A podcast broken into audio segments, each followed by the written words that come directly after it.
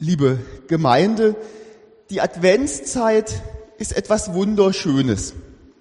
Als Kind habe ich mich immer sehr auf die Adventszeit und natürlich auf Weihnachten gefreut. Denn diese Zeit ist etwas Besonderes. Ich glaube, gerade als Kind spürt man dann ganz besonders, dass Gottes Liebe sichtbar ist. Zwar nicht so, dass alle unsere Sorgen auf einmal weggeräumt wären, auch nicht so, dass alle unsere Not behoben und all unser Leid sich in Wohlgefallen aufgelöst hätte. Aber doch so, dass bei all dem Schweren, das uns bedrückt, Gottes Liebe wir dann besonders intensiv ahnen und spüren dürfen. Dass wir Gottes Liebe ahnen und spüren dürfen, das zeigt als Symbol auf eine ganz besondere Art und Weise der wunderschöne Adventskranz, den wir hier vorne auf dem Taufstein sehen. Nun brennt schon die erste Kerze und verbreitet Licht und Wärme. Wahrscheinlich können wir uns den Adventskranz aus der Adventszeit gar nicht mehr wegdenken.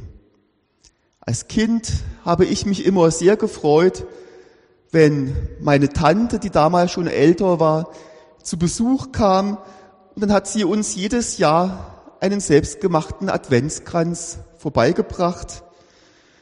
Und dann haben mein Bruder und ich immer erkennen können, wie lange es noch dauert, bis Weihnachten ist. Der Adventskranz ist ein Zeichen für das Licht, die Wärme und die Liebe Gottes, die in unsere Welt kommen.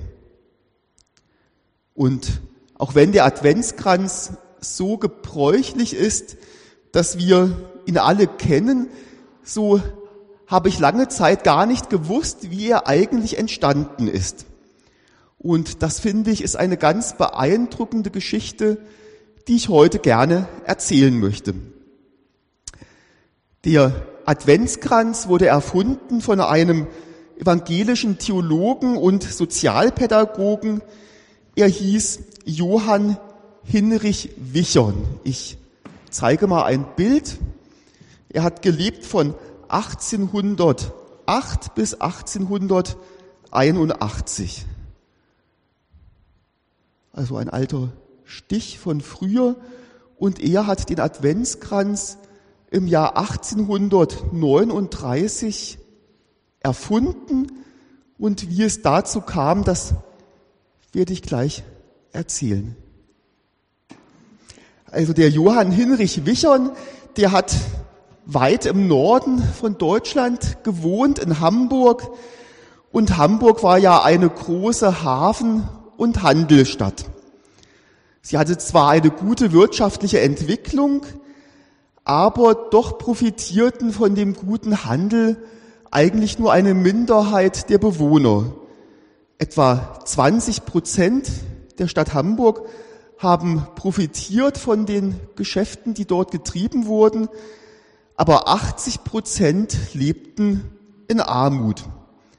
Und ich glaube, wenn wir nach Graubünden denken, dann war das in der damaligen Zeit wahrscheinlich relativ ähnlich, dass es hier in den kleinen Dörfern, in den kleinen Orten oftmals schwierig war, die gesamte Familie zu ernähren. Und dann wanderten manche notgedrungen aus in die neue Welt nach Amerika, und berühmt sind ja auch die Bündner Zuckerbäcker, die nach Skandinavien, nach Italien auswanderten und dort teilweise große, gute Geschäfte gründeten und manchmal dann wieder zurück nach Graubünden kamen. Der Johann Hinrich Wichern war auch ziemlich kritisch. Er hat zum Beispiel gesagt, hat Kritik an die reichen Hamburger Kaufleute gerichtet und gesagt, habt ihr nicht lange genug euren kleinen privaten Frieden mit Gott gemacht? Habt ihr nicht etwa gesehen, wie sich eure Arbeiter mit ihren Frauen und Kindern in Wohnungen drängen, die wie Löcher sind? Habt ihr nicht sonntags euren Gott gelobt, dass er die Welt für euch so schon eingerichtet hat? Und den Rest der Woche habt ihr den Gott eures Büros, eurer Kasse und eures Warenlagers angebetet. Mit solch harten Worten beschrieb er die Situation damals. Der Unterschied zwischen arm und reich wurde immer größer. Und auch die Kirche steckte damals in einer Krise. In den Hamburger Kirchen blieben die Kirchenbänke leer. Etwa 100 Jahre vorher ging noch jeder erwachsene Evangelische zum Abendmahl. Aber in der Zeit von Wichern waren es gerade noch einmal acht Prozent. Viele Menschen verloren die Bindung an die Kirche. Und viele Kinder und Jugendliche lebten in großer Not. Viele wurden kriminell, weil sie nur noch durch Diebstähle über die Runden kamen.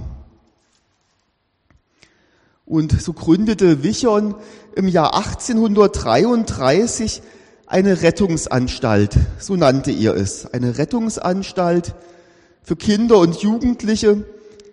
Es wurde ein Haus gekauft und Wichern wollte sich dort um die verwahrlosten Kinder und Jugendliche kümmern, die keine Eltern mehr hatten oder wenn sie bei den Eltern nicht mehr leben konnten, zum Beispiel weil die Eltern, der Vater im Gefängnis saß oder vielleicht alkoholabhängig war. Und nun hat er sich überlegt, wie konnte er die Kinder gewinnen, dass sie zu ihm in dieses Haus kamen. Und er wusste, die Kinder waren scheu, sie hatten Angst. Und so stellte er einen Suppentopf mit heißer, dampfender Suppe vor das Haus. Und dann kamen die ersten Kinder und schöpften vorsichtig von der dampfenden Suppe, die die Mutter und Schwester von ihm kochten. Und dann gingen die Kinder wieder weg. Und nun stellte er den Suppentopf jedes Mal etwas näher zum Haus und schließlich auf die Türschwelle, dann ließ er die Türe offen und stellte den Suppentopf in den Flur. Und irgendwann schloss er dann die Türe und bot den Kindern auch einen Platz zum Schlafen an. Am Anfang übernachteten nur drei Buben dort und dann erzählten sie ihren Kolleginnen und Kollegen, den anderen, dass tatsächlich nichts Schlimmes passiert sei und sie dort im Warmen übernachten könnten. Das war die Gründung der Rettungsanstalt für die verwahrlosten Kinder und Jugendlichen. Wicher nahm die schwierigsten Kinder in dieses ruge Haus, so hieß es wohl im Dialekt, das raue Haus auf. Er wollte ihnen eine Heimat geben und auch neue Strukturen für ihr Leben, um den Kindern und Jugendlichen ein Gefühl für Zeiten und Feste zu geben, erfand er den Adventskranz. Im Gebetsraum, in dem man sich am Morgen und am Abend zum Gebet versammelte, ließ er im Jahr 1839 den ersten Adventskranz aufhängen.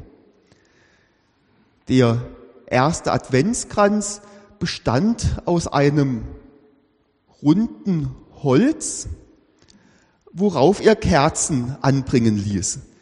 Allerdings nicht wie heute ähm, vier Kerzen, sondern er ließ rote Kerzen für die Wochentage anbringen und weiße große Kerzen für die Sonntage, so dass die Kinder genau zählen konnten, wann Weihnachten ist. Und auch das Tannengrün, das kam erst später, also ungefähr 20 Jahre später fing er an, den Gebetsraum mit Tannengrün zu schmücken und noch etwas später wurde dann das Tannengrün auf diesen ähm, Holzreifen verbracht. Und so war der Adventskranz ein zweifaches Symbol. Zum einen war er eine Antwort auf das Elend der Kinder und Jugendlichen, denn sie brauchten Strukturen für ihr Leben. Durch die Heimat und Fürsorge im rauen Haus und durch den Glauben an Jesus Christus sollten sie neue Chancen für ihr Leben bekommen. Und zum anderen war der Adventskranz auch ein Symbol für die Kirche, worauf die Kirche sich konzentrieren und besinnen sollte. Wichon sagte einmal, kommen die Leute nicht zu der Kirche, so muss die Kirche zu den Leuten kommen.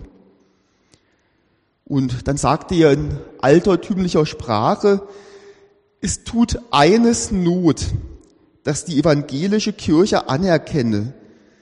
Die Liebe gehört mir wie der Glaube.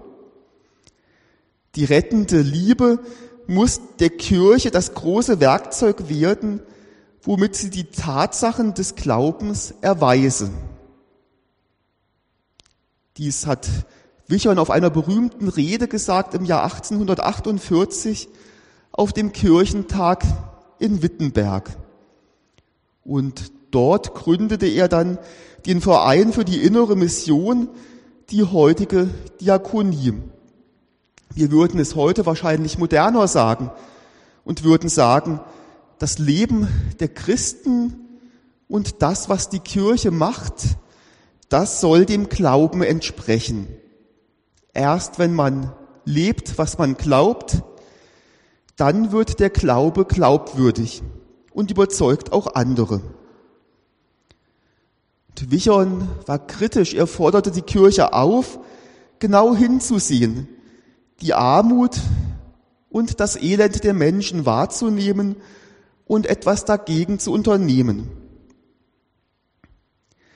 Doch wie ist der Adventskranz nun von Hamburg bis in die Schweiz gekommen?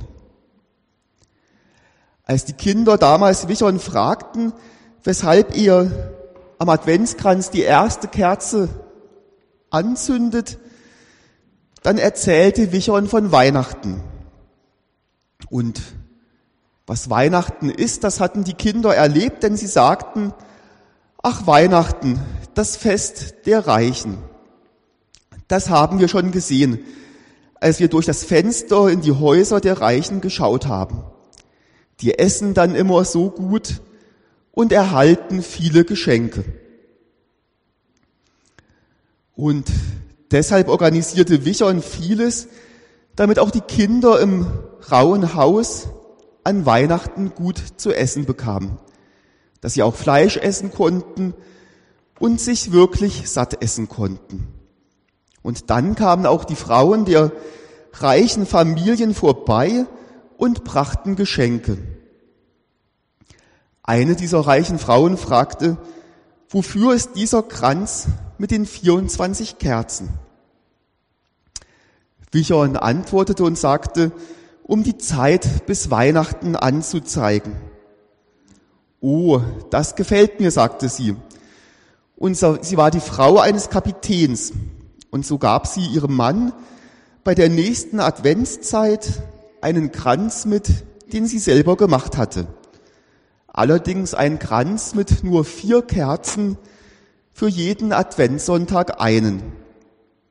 Und der Kapitän fuhr mit seinem Schiff bis nach Frankreich und hatte eben diesen Adventskranz dabei. Und dort fragte dann die Frau eines anderen Kapitäns, was ist denn das? Und als sie es erfuhr, bastelte, bastelte sie selber ebenfalls einen Adventskranz nach. Und so kam der Adventskranz schließlich von Hamburg bis in die Schweiz. Mit dem Adventskranz soll Gottes Liebe sichtbar werden. Er soll ein Zeichen dafür sein, dass Gottes Liebe unser Leben hell und warm macht, ganz besonders in der Adventszeit. Amen.